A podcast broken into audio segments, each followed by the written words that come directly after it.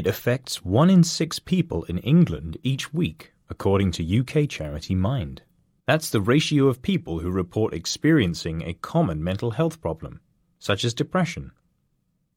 Whether temporarily down in the dumps or chronically depressed, many rely on antidepressants to lift their dejected mood. But they have a cost. One ex user told the BBC that they felt they were in a chemical fog and were desperate to stop.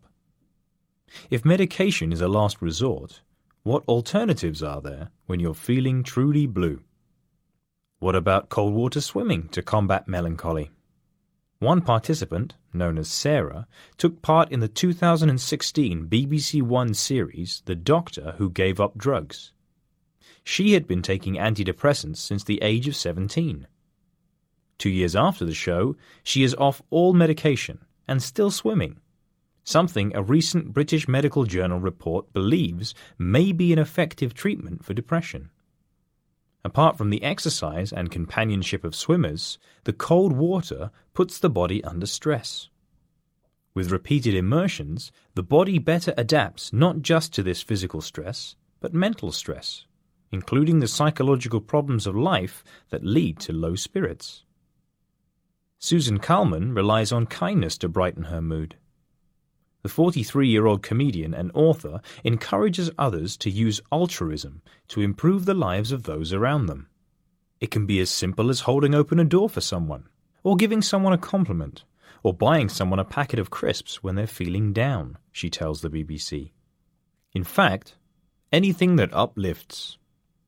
If we all started to be a bit kinder, then maybe we could start seeing the world as a better place. It's really about kindness, and then, from that, just finding that happiness, she says. Or you could talk about it.